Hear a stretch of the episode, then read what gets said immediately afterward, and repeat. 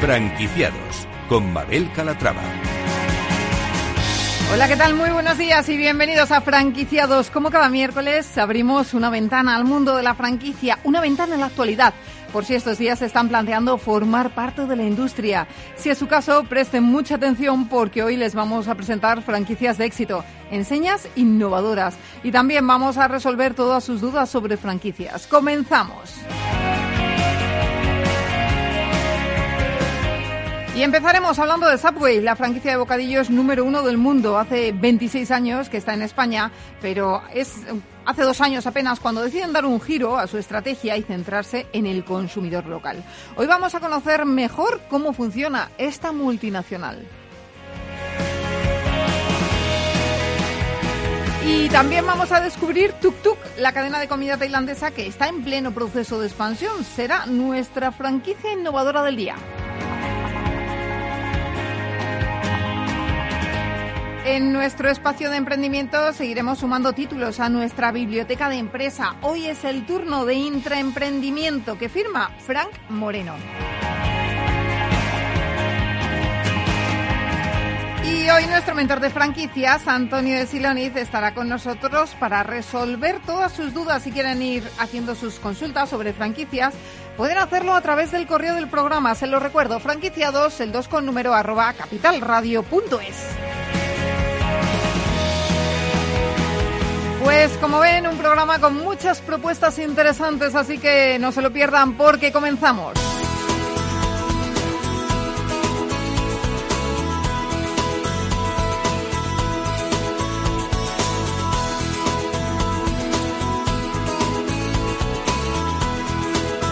Franquicias de éxito.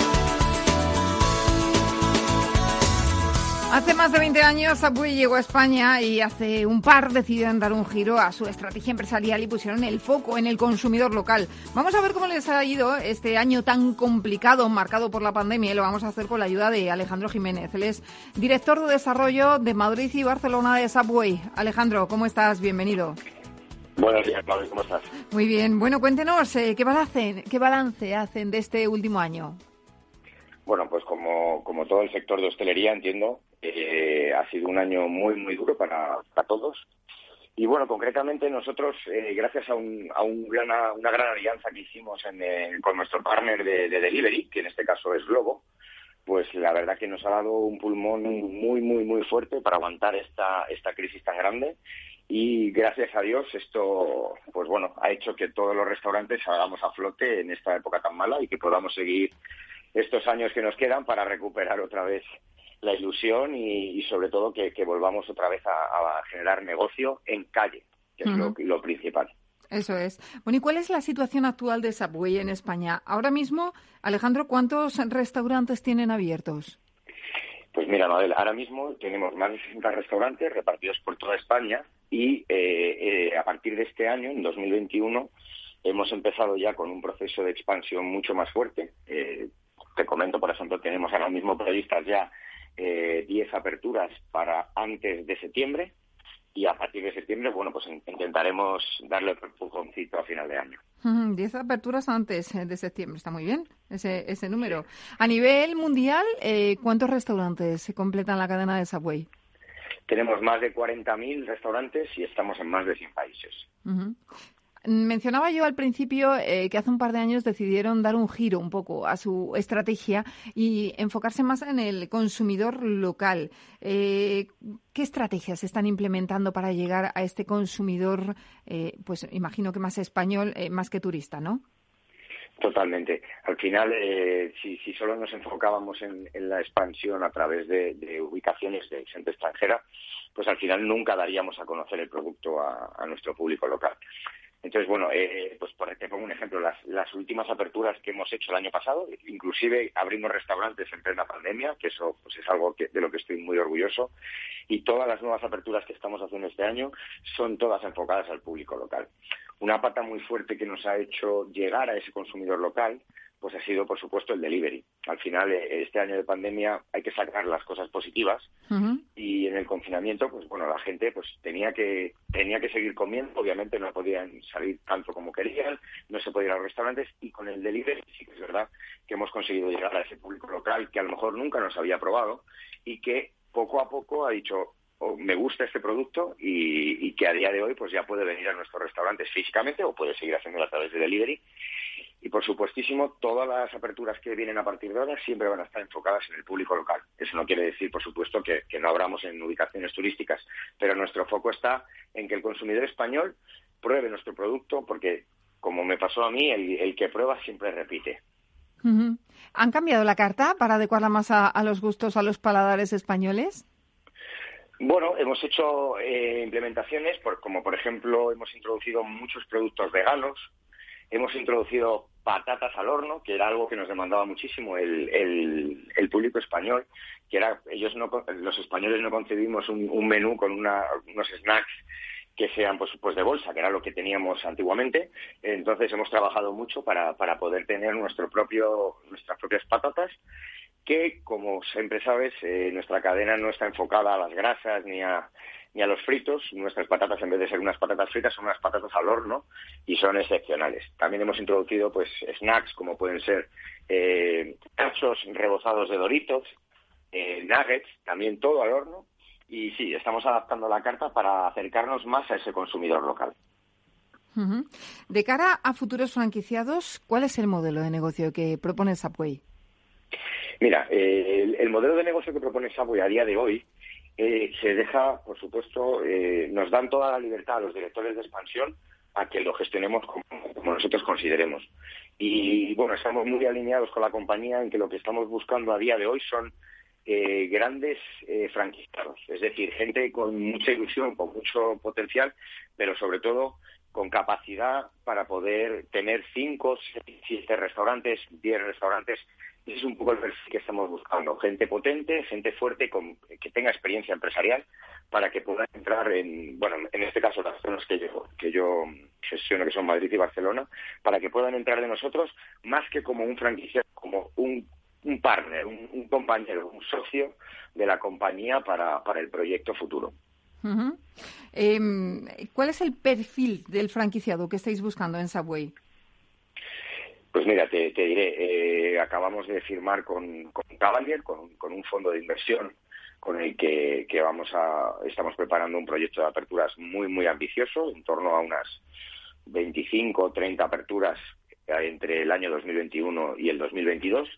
Y luego también estamos buscando ese perfil de, de, pues ese perfil de empresario que a lo mejor ahora con la crisis tiene que o diversificar o tiene que girar un poco el rumbo en su, en su empresa y que, y que quiera apostar por la marca y que quiera venir con nosotros en un recorrido largo, es decir, un, perfil de empresario o de emprendedor, que, sería mejor la palabra, que, quiera entrar en la compañía no solo para abrir un restaurante o para abrir dos restaurantes, sino que, de verdad crea en, nuestra compañía, en nuestro proyecto, y que esté aquí para quedarse con nosotros como partner pues, durante muchos años. Es decir, grandes franquiciados. No, no, no queremos basarnos ni en Madrid ni en Barcelona en, en el franquiciado unitario.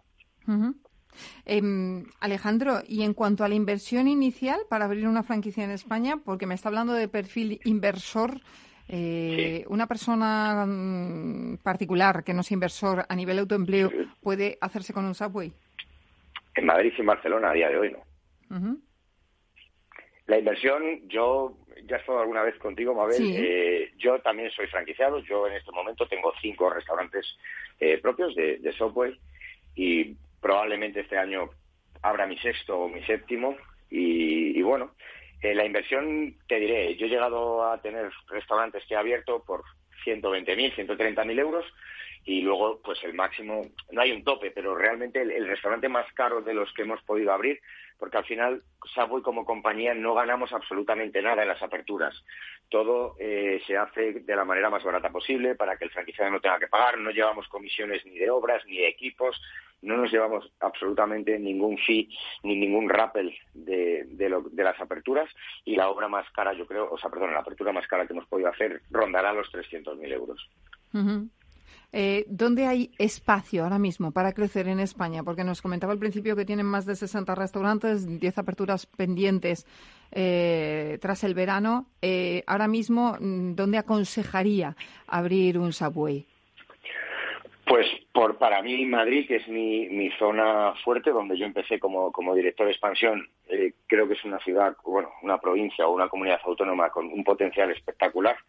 Eh, mi intención es que antes de dos años en, en Madrid, solo en Madrid, tengamos en torno a los 60 restaurantes solo en la Comunidad de Madrid. La zona de, de la Comunidad Valenciana, que a día de hoy también la estoy gestionando yo, aunque no soy 100% el, el dueño del territorio, pero, pero estoy haciéndole el trabajo a la compañía para ayudar. Eh, la comunidad valenciana me parece una zona espectacular para, para poder crecer, porque ahí podemos jugar con, con el público extranjero y con el público local, es decir, podemos hacer unas sinergias muy buenas. En Andalucía tenemos muchísimo potencial para seguir creciendo. En Cataluña tenemos también muchísimo potencial. Al final tenemos que entender una cosa, Mabel. Nosotros te pongo un ejemplo, somos los números uno en el mundo, es decir, tenemos más restaurantes que ninguna otra cadena. En cambio, en España tenemos solamente 60 restaurantes, cosa que, estamos para cambiar. Pero te pongo un ejemplo, en Inglaterra tenemos 2.300 restaurantes. Eh, en Alemania tenemos 800. Esa es nuestra meta, el, porque al final nuestro producto y al final nuestra inversión es mucho menor que nuestra competencia, por lo tanto tenemos una, todavía tenemos mucho recorrido para poder abarcar esas grandes cantidades de, restaurantes en nuestro país.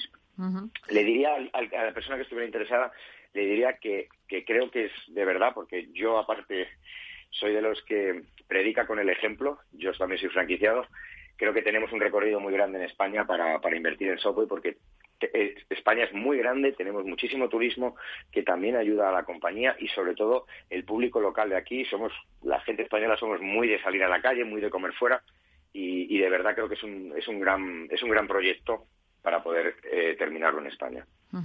Alejandro, ¿cómo se enfrenta Subway al verano? ¿Qué medidas eh, van a llevar a cabo? Bueno, pues para el verano como comprenderás, en algunas zonas, pues por ejemplo como Mallorca, o bueno, en general las Baleares, han estado cerradas estos, eh, estos meses pues, por, la pandemia. Eh, estamos, la verdad, que muy expectantes. Eh, tenemos muchas ganas de, poder reabrir locales que son estacionales, que, solo abren en verano porque es el, tipo de local que, se abrió en su día.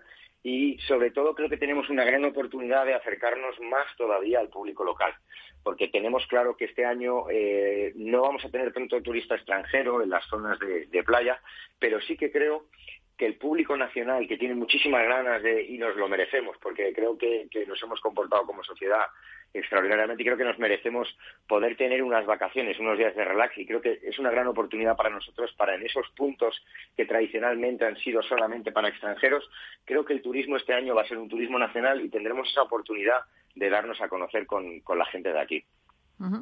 Pues Alejandro, antes de despedirnos, lo que quiero preguntarle, o bueno, lo que quiero pedirle es que nos recomiende un, un bocata de Subway que, nos comemos hoy, que siempre se lo pregunto, a ver si me ha cambiado, a ver si me ha cambiado de bocadillo o sigue con el mismo.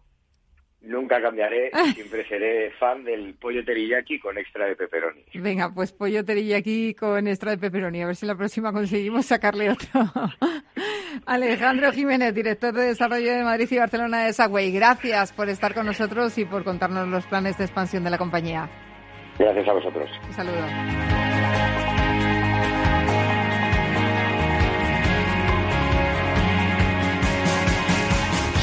Franquicias innovadoras.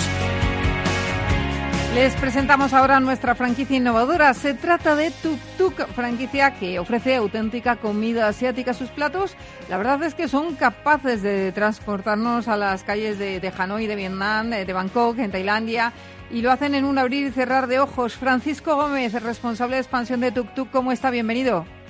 Hola, buenos días, bienvenido. Muchas gracias. Bueno, cuéntenos, a ver, yo le he contado a grosso modo, pero ¿qué es Tuk Tuk? ¿Cómo surge? ¿Cómo nace la idea de crear este restaurante asiático? Pues surge de, la pasión de dos fundadores que, estuvieron casi entre los dos más de 20 años en, en todos estos países eh, trabajando y, y, comiendo y con una pasión por la, por la comida.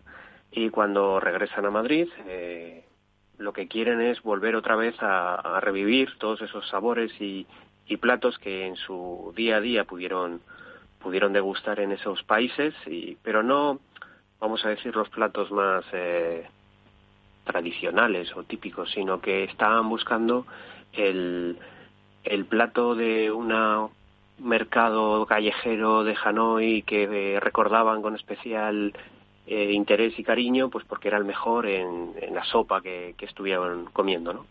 Y estuvieron probando en Madrid y, volviendo a hacer muchas pruebas de ensalada hasta que encontraron esos gustos.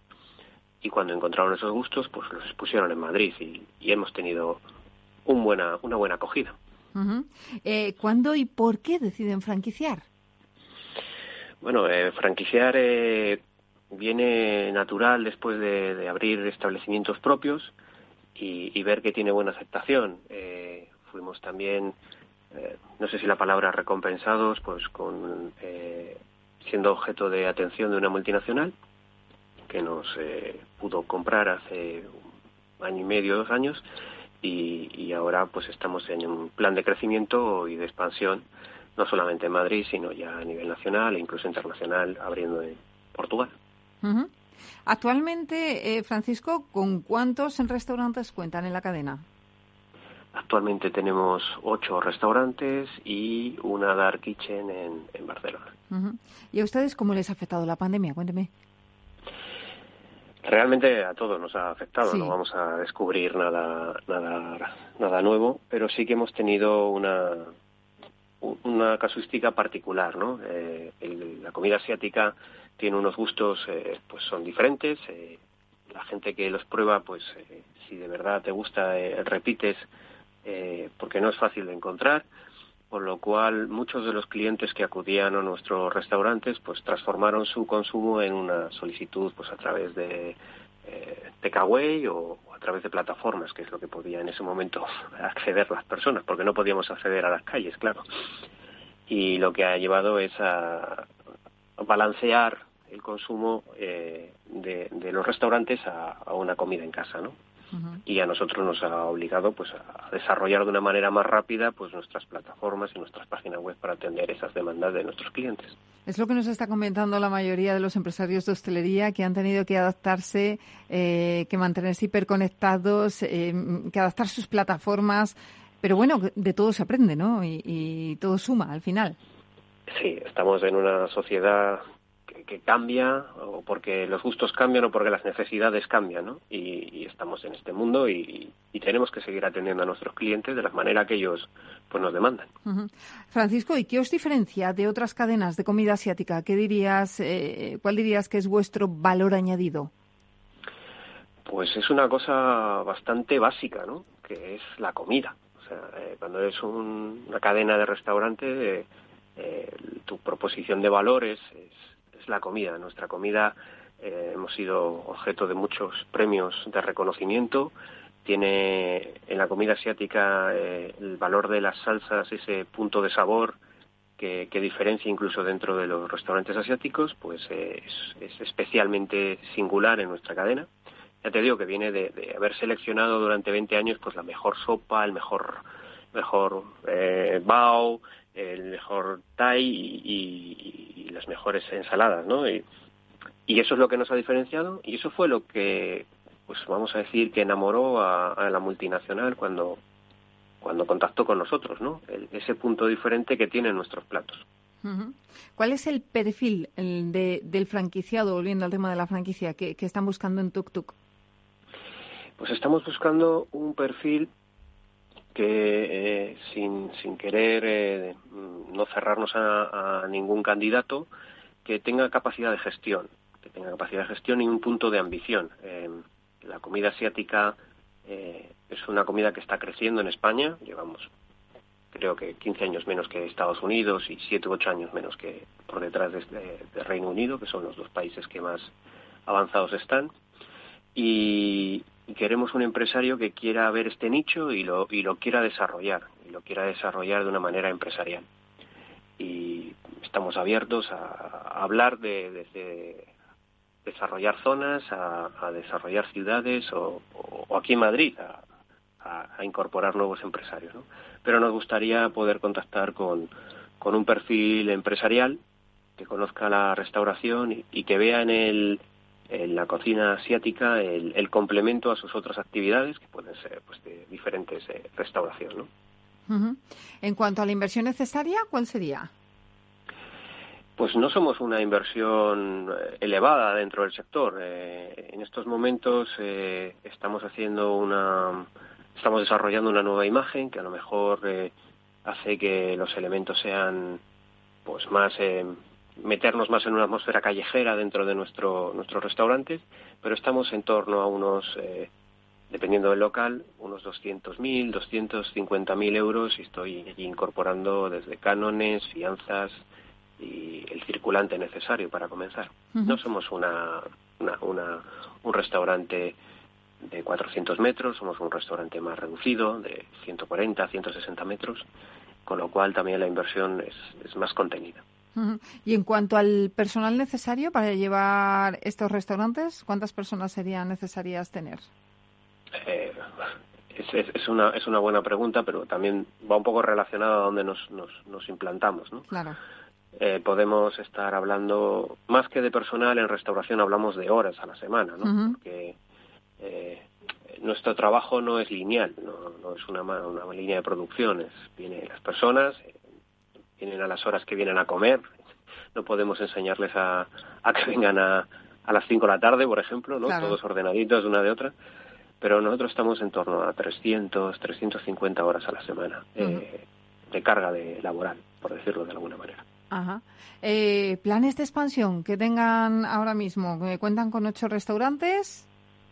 Tenemos ocho restaurantes, tenemos ahora encima de la mesa un plan de expansión en, Portugal con dos restaurantes, estamos en, pues con, personas en, en Madrid para abrir dos, dos restaurantes y con contactos en pues, Alicante, Almería, eh, País Vasco, eh, Zaragoza, Palma de Mallorca. Francisco, le voy a pedir eh, nada de tener un momentito aquí la entrevista porque llega la pausa de publicidad. En nada, retomo esta pregunta y, y nos vuelve a contestar, ¿de acuerdo? Muchísimas gracias. Hacemos una breve pausa y enseguida estamos de vuelta. No se vayan hasta ahora.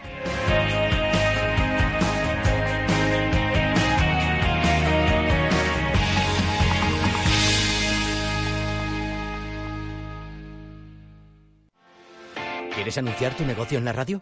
Entra en el clubdelaradio.com. La compra es online, pero no os vamos a negar que nos encanta que nos llaméis. El teléfono, olvídate, no te vas a acordar. Entra en el clubdelaradio.com. Tu audio y tu campaña de una forma sencilla y rápida. Contrata anuncios en radio al mejor precio. Elclubdelaradio.com. Capital Radio. Escuchas Capital Radio, Madrid 105.7, la radio de los líderes. Esto te estás perdiendo si no escuchas a Luis Vicente Muñoz en Capital, La Bolsa y la Vida. Clemente Fernández, expresidente de Amper y encabeza a los minoristas de Abengoa. Al no haber posibilidad de crédito ciclo, pues yo creo que habrá que acudir ya a la SEPI, ¿no? Un rescate de, de SEPI.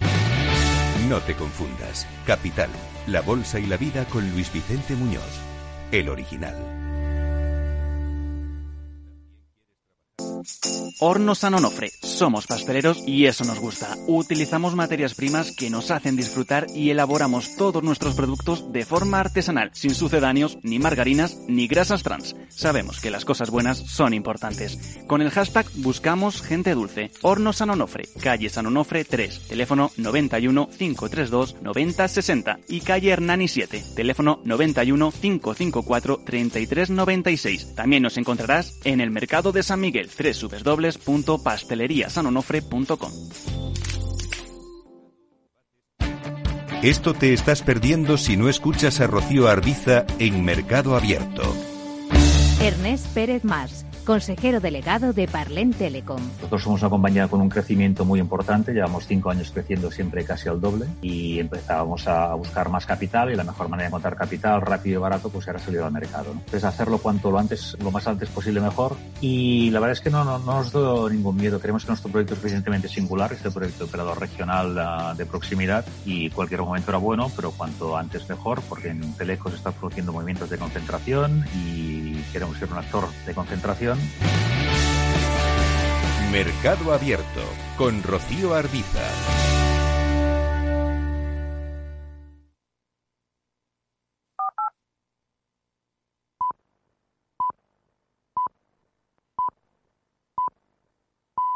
Hay ocasiones en las que más es menos, y eso es bueno. Cuanta más gente está de vacaciones, menos tarda en aparcar. Cuanto más queda de verano, menos me duele que acabe el día. Y este verano con Renta 4 Banco, cuanto más invierto, menos comisiones pago. Y eso sí que es bueno. Entra e infórmate de las bases de la promoción en tu oficina Renta 4 más cercana o en r4.com. Renta 4 Banco, tu banco especialista en inversión.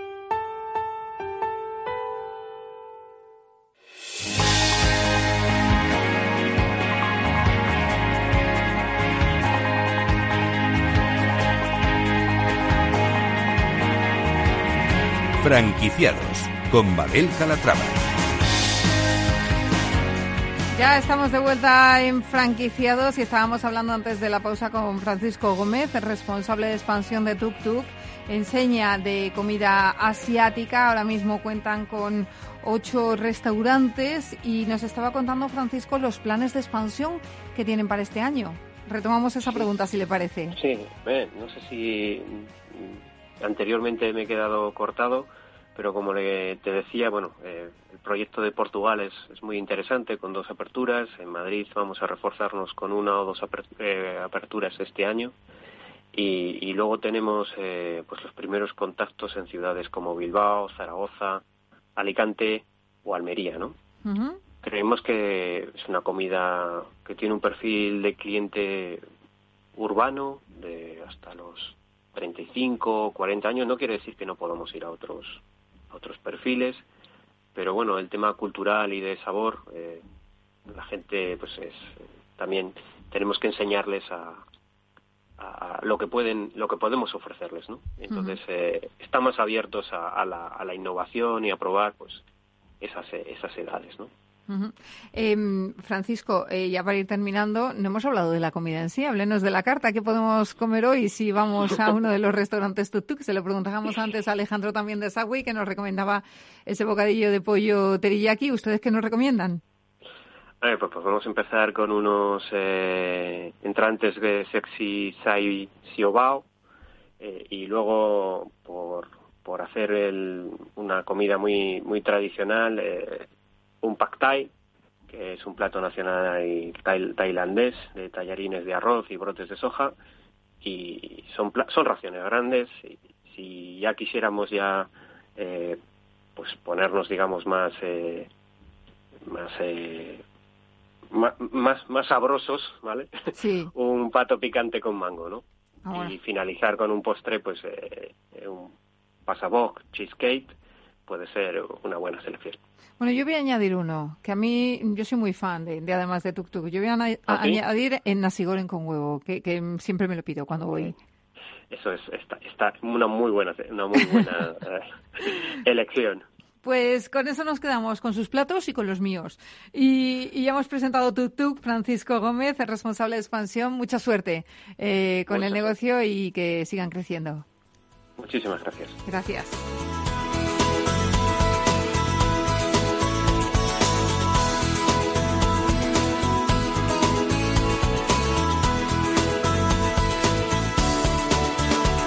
Franquiciados. Y abrimos nuestra biblioteca de empresa y seguimos sumando nuevos títulos. El intraemprendimiento es el proceso a través del cual los individuos en, en, las compañías persiguen las oportunidades de emprendimiento para innovar a pesar de los recursos que tengan disponibles. El conocimiento, ya lo saben señores, es información cargada con la experiencia, los juicios, la intuición, el valor que mayoritariamente pues encuentran los individuos que forman la organización, por lo que la misión principal de los gestores de negocio va a ser siempre desarrollar y compartir el conocimiento en todas las unidades de negocios.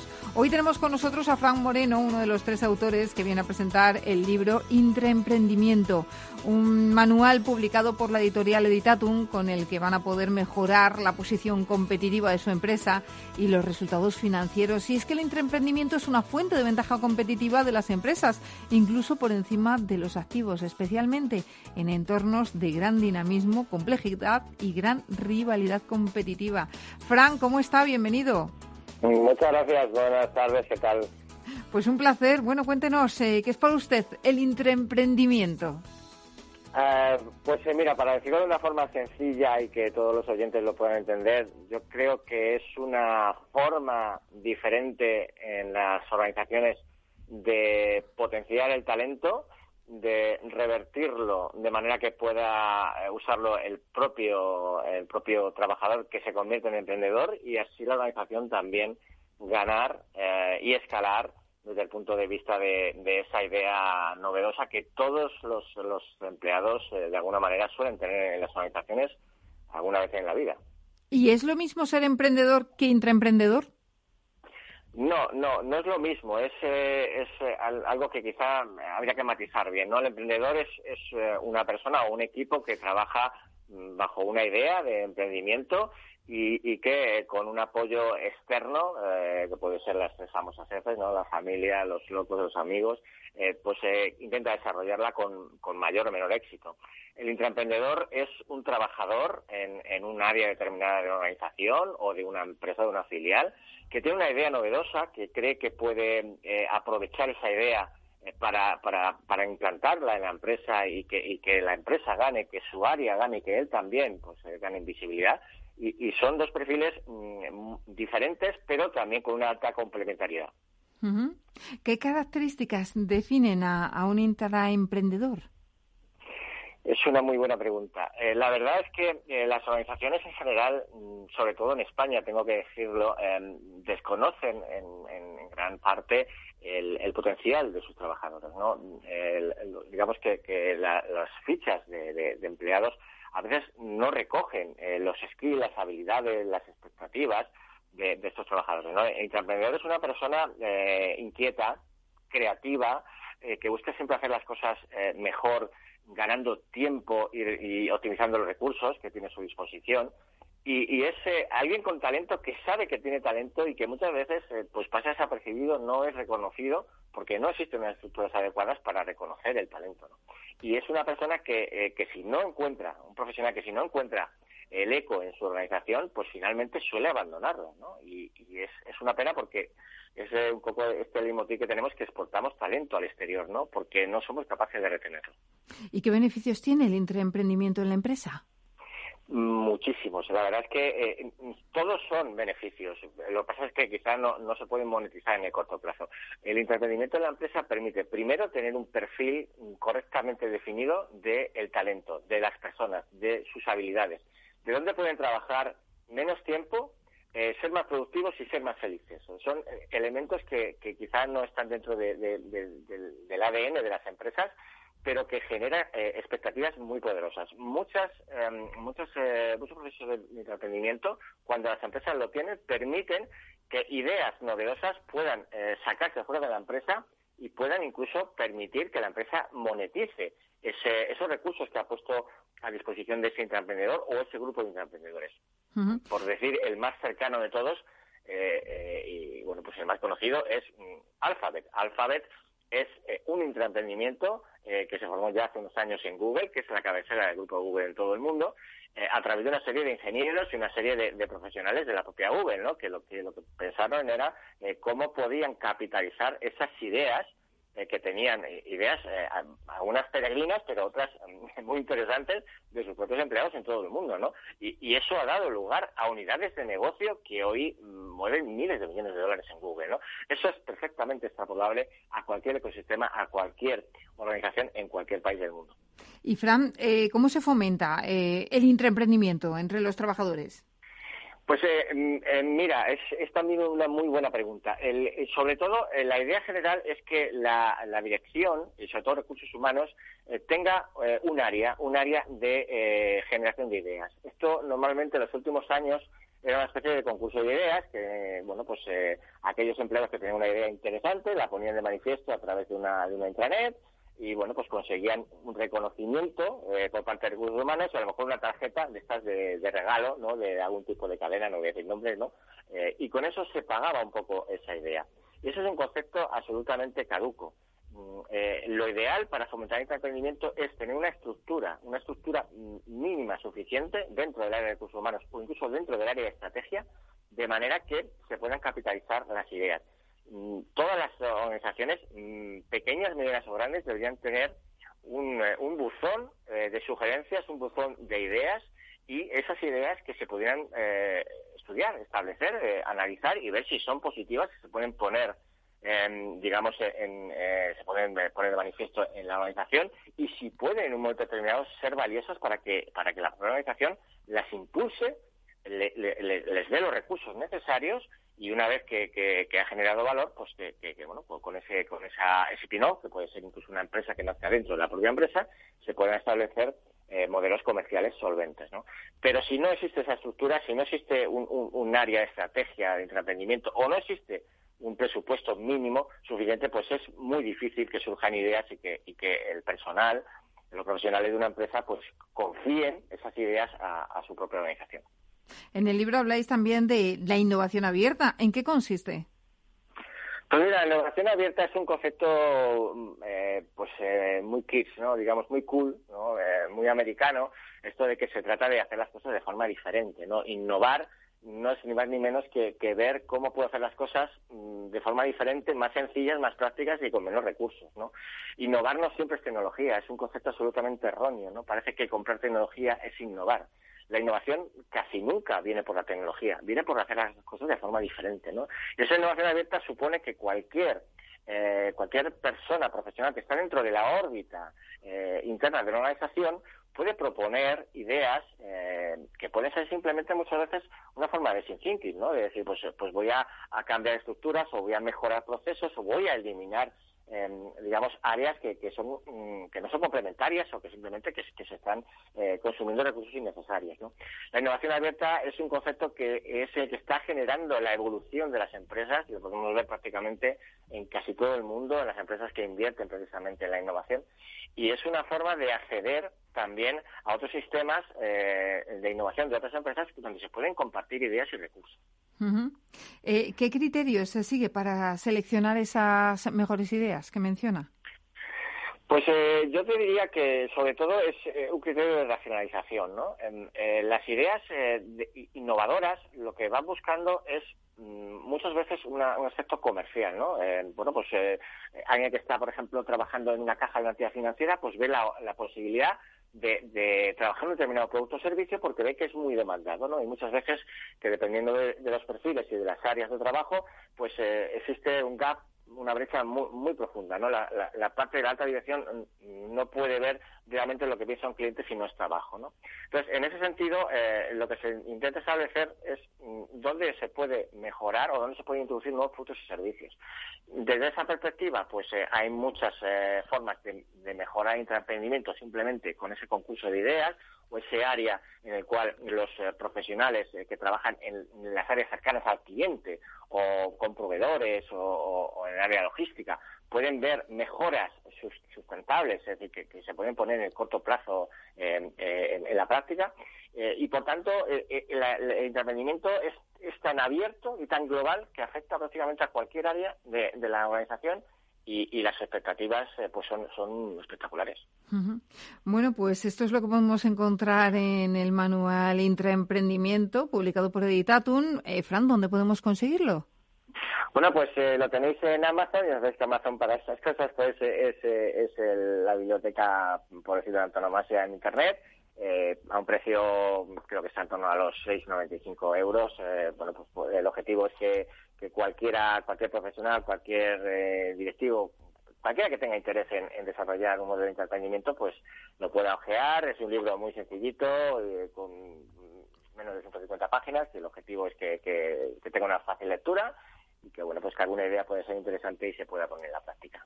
Bueno, que aprendamos mucho, ¿no? Porque este tipo de manuales solemos extraer grandes ideas para luego aplicar a nuestro negocio, que es eh, lo que tratamos en este espacio también, ¿no? De, tener esa biblioteca de empresa eh, que nos ayude a conseguir pues buenas ideas de negocio. Eso es, eso es.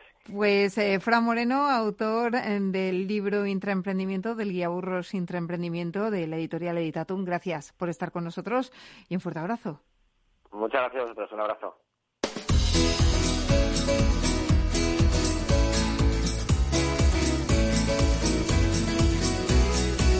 El mentor de franquicias.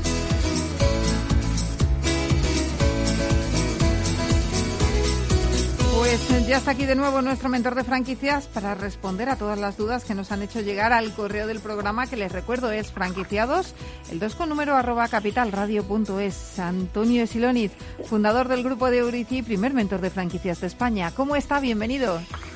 Muy bien, muy buenos días. ¿Cómo estáis todos? Fenomenal. Deseando charlar con usted y que nos ponga al día en torno al mundo de las franquicias, porque eh, Antonio, la verdad es que con la pandemia la demanda de los negocios online ha aumentado, ya que ha sido pues la única forma de que pudieran seguir desarrollando su actividad. Eh, nos lo estaban comentando además nuestros dos primeros invitados que decían que han tenido que adaptarse al mundo del delivery e instalar plataformas que no tenían para poder salir adelante. ¿Estamos ante un cambio de tendencia en el mercado que viene para quedarse?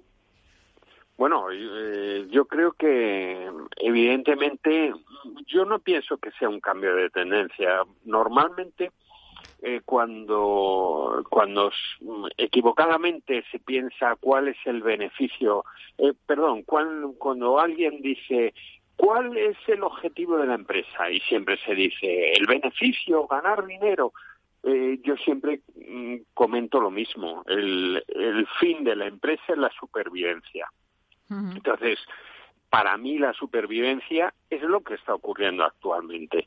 En este momento, pues eh, tienes que ampliar el abanico de clientes, para lo cual tienes que entrar en el mundo de Internet, de las plataformas, y, yo, yo creo que, como comentabas antes, la tendencia se quedará y habrá empresas más organizadas y trabajarán tanto tanto lo real, como digo yo, lo real, lo de la tienda, lo del restaurante, pero también eh, va a haber una fuerte demanda y un trabajo muy interesante en todo lo que es Internet. Bueno, pues eh, hay que adaptarse a los nuevos tiempos, evolucionar. Vamos a ver qué nos preguntan nuestros oyentes. Empezamos con Luis Solana de Madrid. Dice, busco una franquicia de autoempleo que pueda gestionarse desde el hogar. ¿Qué opciones tengo? Mm, también eh, nos está diciendo mm, que debe teledirigirse, por lo que vemos. Sí, sí, veo que Luis sigue la línea de inicial. Eh, en ese momento el mercado hay una amplia gama de, negocios que puedes llevar directamente desde casa, sobre todo negocios de Internet, de venta por Internet. Luego tenemos toda la línea de que, a mí me gusta mucho del marketing olfativo que, está teniendo eh, marketing olfativo, es decir, que tanto los comercios como, como los restaurantes tengan un olor propio que está trabajando, me gusta mucho la marca Ambisaint. Eh, luego existen otras mm, otras empresas como como como las mm, franquicias de instalaciones fotovoltaicas, incluso floristerías virtuales. Eh, existe un, un gran eh, abanico de posibilidades. Hay que decirle a Luis que profundice un poco más y que luego con alguna idea mucho más clara, pues que nos llame y, fuera de antena, pues le asesoramos un poco sobre su elección, si le parece. Eso es. Bueno, pues ahí tenemos eh, esas opciones que nos eh, marca el mentor. Vamos con Analía Rodríguez de Madrid. Dice, he trabajado en una inmobiliaria los últimos cuatro años y me gustaría tener mi propio negocio. ¿Es un buen momento para una franquicia inmobiliaria? En caso de que sí, que sea un buen momento, ¿cuál es la más interesante? Pues la verdad que Analía en este momento ella eh, se contesta a sí misma. Eh, eh, sabe que ha, estado trabajando cuatro años en una empresa y ya de inmobiliaria si quiere dar el salto a ser su propia jefa o, o, empresaria del mundo inmobiliario. Realmente ahora mismo hay mucho movimiento. Lo cierto es que, que ha de ver a, qué tipo de, de, persona va, lo que se denomina el target. Es decir, si va gente que, busca casas muy, caras o de alto standing, si va a barrios, si va a alquiler, si va. Entonces, en función de eso, mi consejo es que eh, mire cuatro o cinco puntos importantes. Eh, que tenga esta franquicia inmobiliaria una tecnología de vanguardia. Ver qué tipo de web tiene.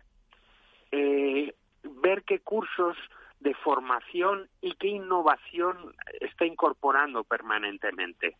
Y luego, si, si el franquiciador tiene soportes y consultoría eh, serios. Entonces, eh, existen las inmobiliarias clásicas de toda la vida, Century 21, Remax, todas las que sabemos, con lo cual eh, ellas tienen eh, copado casi todos los mercados, casi todas las provincias, te dejarán solamente zonas de exclusividad, digamos, nuevas.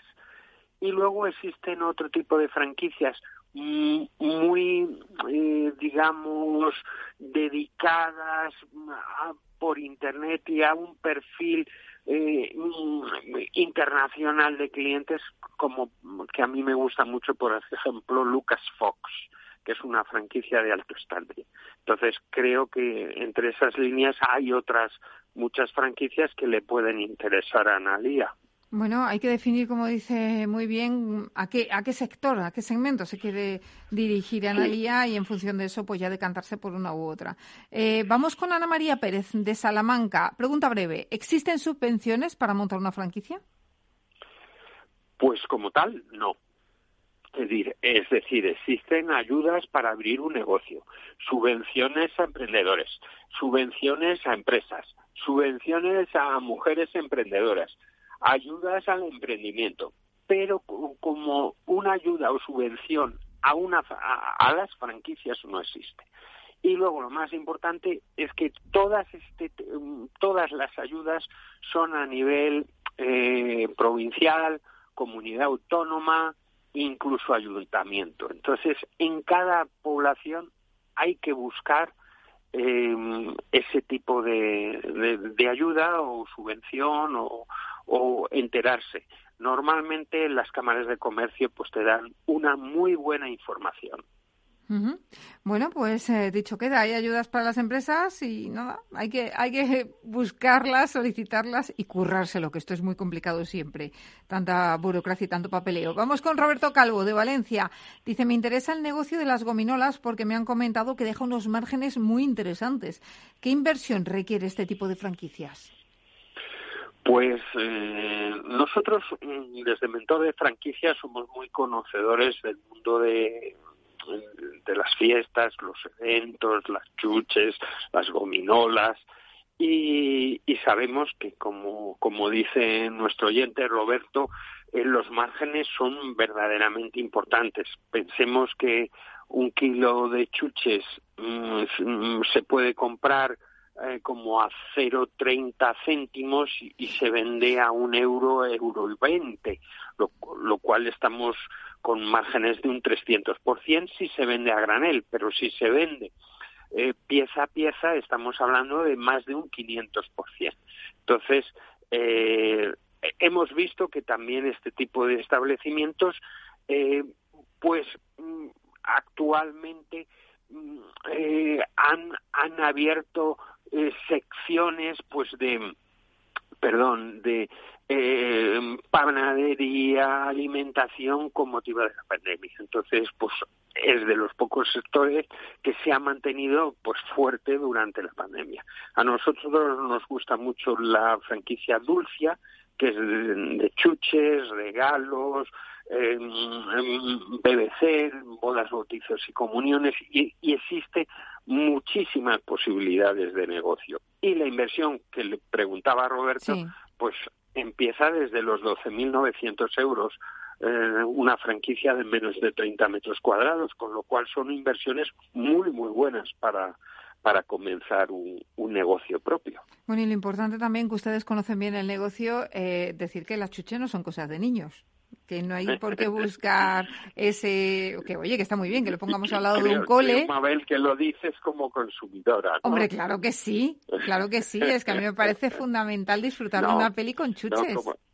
como, decían eh, en cierta película, decían que todos los días hay cumpleaños y todos los días hay algo que celebrar, con lo cual es un tipo de negocio que en todo momento, pues eh, aparte de las fiestas, los eventos, eh, reyes, eh, bueno, cumpleaños, pues siempre, siempre hay un motivo para tomarse unas palomitas viendo la tele o, bueno, o, cualquier cosa.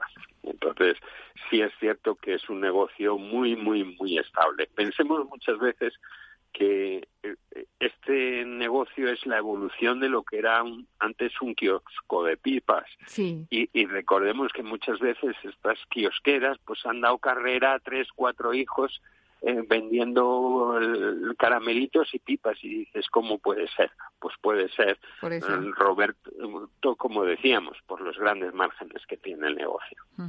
Pues dicho queda, mentor de franquicias Antonio de Silonis, gracias por estar con nosotros, por ilustrarnos tan sabiamente y nos escuchamos de nuevo la semana próxima. Muchas gracias a todos. Un abrazo.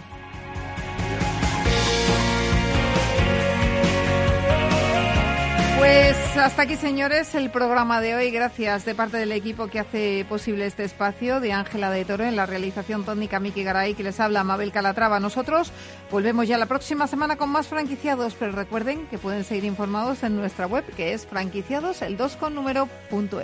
Hasta entonces, les deseamos que sean muy felices.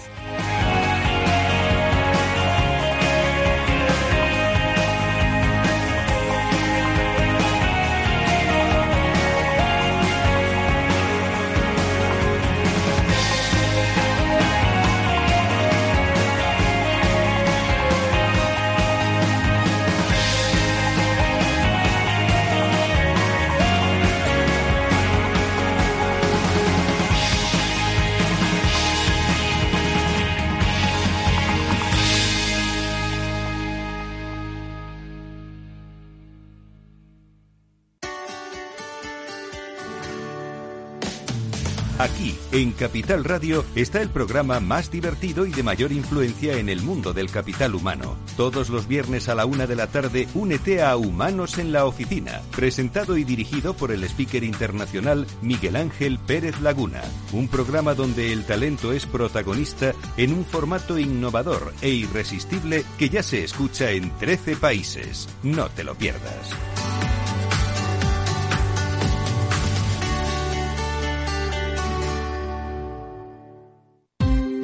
Ya no estamos en la era de la información, estamos en la era de la gestión de los datos y de la inteligencia artificial.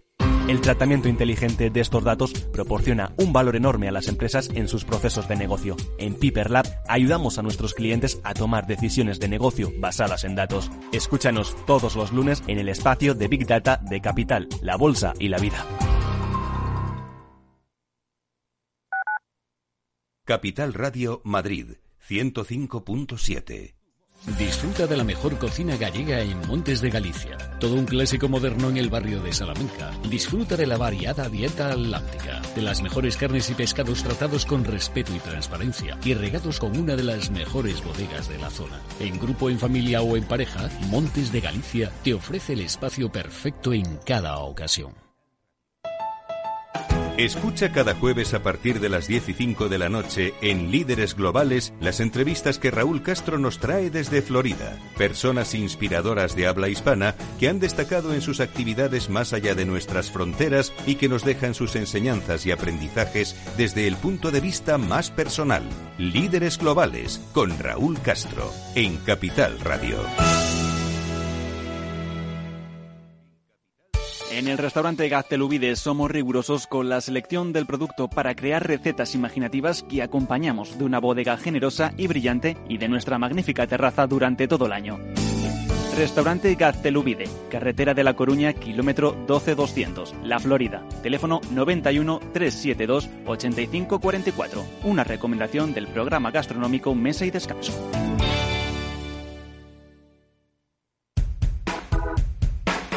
Desde Movilidad sobre Ruedas Este verano te pedimos que tengas mucho cuidado en tus viajes. Mucho cuidado con la carretera y respetar las medidas sanitarias. En septiembre seguimos todos juntos trabajando y aprendiendo en este apasionante camino de la movilidad. ¡Feliz verano! Movilidad sobre ruedas con Chimo Ortega.